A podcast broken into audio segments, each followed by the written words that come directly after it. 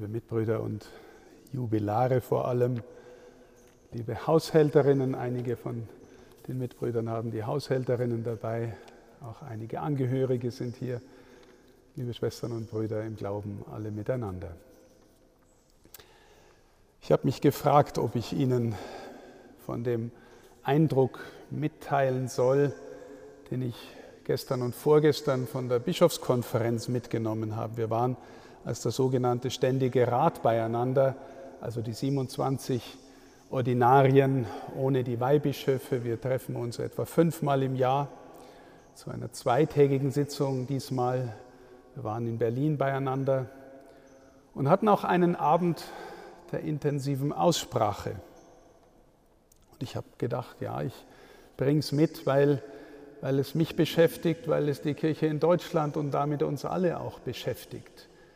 Wir hatten also einen Abend, in dem zum Beispiel Kardinal Marx ausführlich erzählt hat, wie es ihm geht nach dem Einreichen seines Rücktritts, seines Angebots des Rücktritts, was ihn bewegt hat vorher, was ihn jetzt noch bewegt.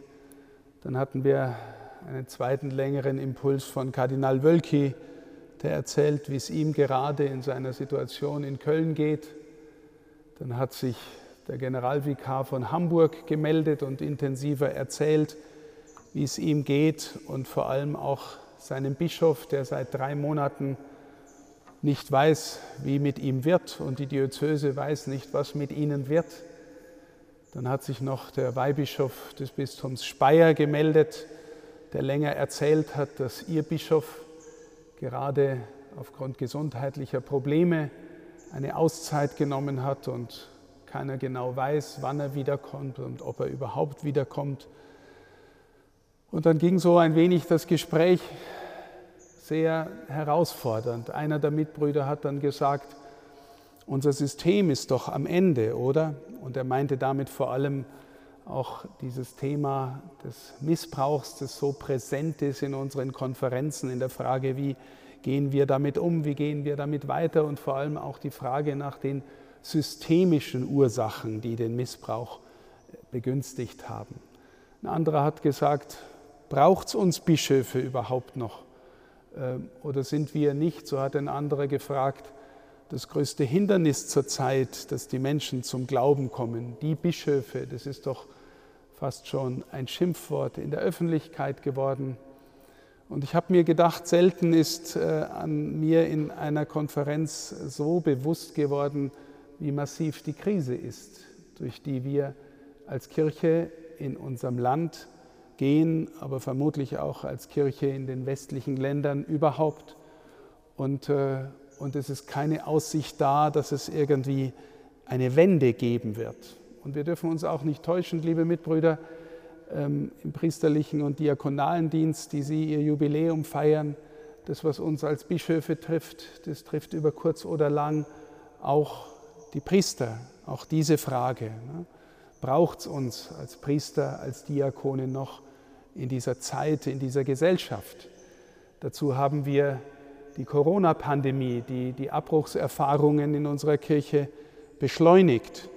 Dazu haben wir gesellschaftliche Debatten, die inzwischen äh, völlig an uns vorbeilaufen, weil unseren Beitrag kaum noch jemand zur Kenntnis nimmt. Ich äh, nenne nur zum Beispiel die heutige und gestrige Debatte über die Beleuchtung der Münchner Fußballarena. Interessiert da die Meinung der Kirche noch zu grundsätzlichen anthropologischen Fragestellungen? Sind wir da überhaupt sprachfähig im, Gespräch der Gesellschaft?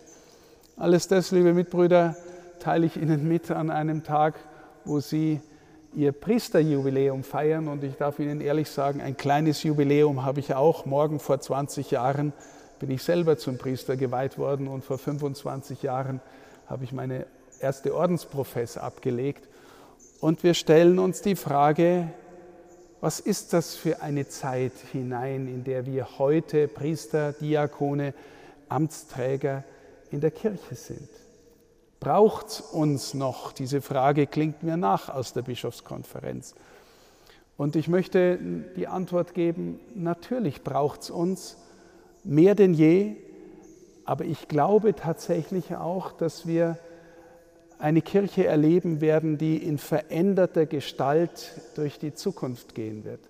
Und ich möchte mit Ihnen ein paar Gedanken äh, überlegen, dem nachgehen, was das sein könnte. Drei Punkte. Der erste Punkt ist, wir werden in jedem Fall demütiger werden oder aus der Sicht des Bischofs runter vom Balkon. Wir werden echte Weggefährten mit den Menschen sein müssen durch alle Lebenslagen. Wir werden lernen müssen, loszulassen von dem, was uns an gesellschaftlichen Privilegien wie selbstverständlich in unserer bayerischen, niederbayerisch-oberbayerischen Gesellschaft zugestanden wird. Dass wir anerkannt sind in dem, was wir machen, dass wir Anerkennung, gesellschaftlichen Einfluss haben. Das wird alles eher mit Verlusterfahrungen einhergehen.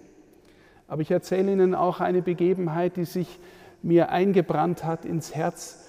Vor einigen Jahren hat ein junger Mann, der intensiv auf der Suche war nach seiner geistlichen Berufung, mich in unserem Kloster besucht, in Benediktbeuern. Und wir hatten damals auch schon beschlossen, unsere theologische Fakultät aufzugeben. Und wir hatten damals beschlossen, unsere große theologisch-philosophische Bibliothek herzuschenken. Und ich bin mit ihm durchs Kloster gegangen und habe den Mitbruder getroffen, der sehr verantwortlich war für den Aufbau des Ganzen, für den Aufbau der Fakultät und für den Aufbau der Bibliothek. Und dieser Mitbruder war einige Zeit, einige Monate doch eher im depressiven Modus unterwegs und hat also gefragt äh, sich und sein Leben, was war das jetzt in seinem Lebenswerk, war alles vergeblich. Und ich habe dann, wir haben ihn getroffen, kurz gesprochen und ich bin dann mit dem jungen Mann weitergegangen und habe ihm erklärt, warum dieser Mensch eher einen traurigen Eindruck macht. Und was mir dann im Hängen geblieben ist in diesem Gespräch, die Frage des jungen Mannes, der gesagt hat, wieso ist er traurig? Ihr habt doch schon alles verlassen. Wir Ordensleute haben doch schon alles verlassen. Liebe Mitbrüder, eigentlich müssten wir die Kompetenten darin sein, in der Fähigkeit zu lassen und loszulassen. Warum? Weil wir eigentlich aus einem inneren Reichtum leben, der, weil er von diesem Reichtum berührt ist, sich nicht an den Dingen dieser Welt festhalten muss, die vermeintlich meinem Leben allen Sinn geben. Wir haben unseren Sinn schon gefunden und zwar egal, was kommen mag. Kürzlich habe ich mit einer Mitbrüdergemeinschaft einen Abend äh, gehalten, wo wir uns intensiv über unser Leben ausgetauscht haben, auch diese Krisensymptome miteinander geteilt haben und ich habe die Frage gestellt, wärt ihr eigentlich auch Priester geworden oder geblieben, in Zeiten der Verfolgung? In 140 Ländern dieser Welt, von gut 200 Ländern, werden Christen unterdrückt, verfolgt, benachteiligt, gefoltert, getötet. Wären wir Priester, Diakone in herausfordernden Zeiten, die wirklich herausfordernd sind? Sehr viel dramatischer, als wir es jetzt gerade erleben? Der einzige Grund, warum wir es wären, weil wir diese Hoffnung haben, von der Paulus im zweiten Korintherbrief uns geschrieben hat, dass wir berührt sind vom göttlichen Glanz auf dem Antlitz Christi, dass wir diesen Schatz wirklich im Herzen tragen, wenn auch in zerbrechlichen Gefäßen. Das ist unser Reichtum, liebe Schwestern und Brüder, der uns befähigt zu lassen und loszulassen. Ein zweiter Punkt, die, die mich schon öfter reden gehört haben, die wissen, dass ich das Wörtchen umsonst sehr, sehr gern habe, weil es etwas von dem innersten Kern zeigt, wozu wir berufen sind. Mancher von Ihnen wird sich vielleicht fragen, jetzt bin ich 30, 40, 50, 60 Jahre Priester, kann ich denn die Frucht sehen, die ich gesät habe, dass sie wächst? Den Samen, den ich ausgesät habe, kann ich was davon anschauen? Kommt es darauf an? Naja, natürlich, in gewisser Weise will keiner von uns, dass wir fruchtlos sind, weil der Herr ja auch will und uns ausdrücklich aussendet, dass wir Frucht bringen und dass die Frucht bleibt. Aber muss es gewissermaßen von uns her gesteuert, inszeniert werden oder überlassen wir dem Herrn, wo und wie er Frucht bringt? Ich sage das deswegen, weil die Erfahrung von manchen von Ihnen sicherlich ist, Jetzt hat sich in der Zeit, in der ich Priester bin, der Kirchenbesuch in meiner Pfarrei auf ein Drittel reduziert seit dem Anfang, vielleicht auf noch mehr. Ist das Fruchtbarkeit? Ist es wirklich wirksam? Liebe Geschwister, wir wissen es nicht, was der Herr mit dem macht, was wir wirken. Und wenn ich das Wörtchen umsonst anbringen darf, dann deswegen, weil es im Deutschen die doppelte Bedeutung hat von vergeblich und von gratis. Also die Vergeblichkeit der Liebe, die die Welt nicht wirklich kennt. Warum engagierst du dich so? Warum dienst du dem so? Warum verkündest du so? Das bringt doch nichts, das ist doch alles umsonst. Ja, es ist umsonst, liebe Schwestern und Brüder, weil so die Liebe ist. Weil die Liebe einfach nur geschenkt ist, gratis, weil wir nicht, weil wir nicht deswegen dienen, damit wir nachher unsere Frucht anschauen können, damit wir Anerkennung bekommen, damit wir gesellschaftliche Positionen einnehmen können. Wir dienen, weil wir dem Gekreuzigten folgen, weil wir glauben, dass in seinem Umsonst das tiefste Umsonst zum Ausdruck kommt das je in die Welt hinein gesprochen worden ist. Alles vergeblich, werden die Jünger unter dem Kreuz gesagt haben. Jetzt hängt er da wie der letzte Verbrecher. Alles umsonst. Und Jesus hat mit seinem ganzen Leben geantwortet, ja, reines Geschenk, reine Liebe nur für euch. Die Welt braucht nichts mehr, liebe Geschwister, als das Zeugnis der Liebe, die umsonst ist die nicht das ihre sucht, die sich verschenken kann. Wenn wir in diesem Sinn Priester und Diakone sind, dann braucht die Welt uns mehr denn je. Und vielleicht äh, ein letzter Punkt im Blick auf die Frage, wo geht denn das hin? Wie lernen wir vielleicht heute neu Priester sein?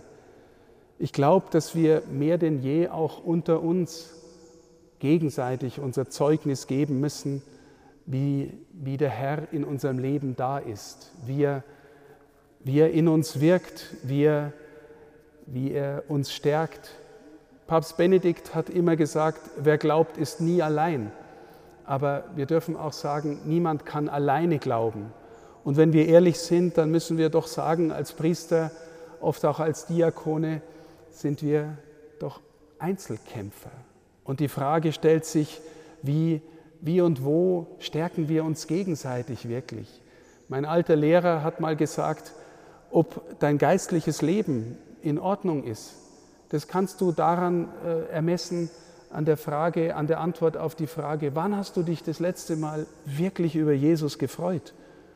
Und wann hast du diese Freude mit jemand anderem zuletzt geteilt? Ich glaube, liebe Geschwister, vor allem liebe Mitbrüder, dass wir auch selber in der Sprachfähigkeit und über unseren Glauben auch wieder uns als Gemeinschaft, als ein Miteinander entdecken dürfen. Suchen und pflegen wir Zeiten und Orte auch als brüderliche Gemeinschaft, dass wir uns austauschen und gegenseitig stärken. Und dann darf man auch einmal über das Ordinariat lästern, ja, natürlich, ähm, aber das ist wichtiger, glaube ich, dass wir, dass wir miteinander Glauben teilen, unsere Freude am Herrn, auch unsere Zweifel, unsere Kämpfe und unser Ringen. Und äh, wenn wir in dieser Weise miteinander in die Zukunft gehen, wenn wir lernen, umsonst zu lieben, wenn wir loslassen lernen, wenn wir aus der Freude des Glaubens leben und erzählen, dann braucht die Welt nichts notwendiger als unseren Dienst. Und ich weiß, liebe Brüder, dass die allermeisten von Ihnen auch aus diesem Geist leben, immer wieder auch angefragt und herausgefordert. Aber auch wenn Sie sich manchmal fragen, die 7 Uhr Messe in der Früh mit den zwei Gläubigen, die noch da sind, bringt es was? Ich glaube, das ist die falsche Frage. Ich glaube, liebe Brüder, wir feiern an diesem Ort, in diesem Moment, den Gott, der die Welt im Innersten zusammenhält. Und die Feier, auch wenn sie noch so klein und unscheinbar ist, in der sich dieser Gott ganz in diese Welt hineinlässt. Und jeder, der davon leben will, der findet dorthin, der findet auch durch unser Zeugnis dorthin, dorthin, dass die Welt mehr als alles andere braucht. Ich danke von Herzen für euren Dienst, für die Treue in diesen langen Jahren, in diesen Jahrzehnten, in dieser sich verändernden Welt. Und ich möchte Sie bitten und einladen, dass wir einander stärken, dass wir zusammenhalten, auch wenn wir unterschiedliche Positionen oder unterschiedliche Meinungen haben. Uns verbindet der eine Herr und es gibt so viele Leute, die Ihnen und uns allen dankbar sind, dass wir in diesen schwierigen Zeiten Zeugen unseres Glaubens und unseres Herrn sind. Danke für Ihren Dienst und Gottes Segen für alles. Amen.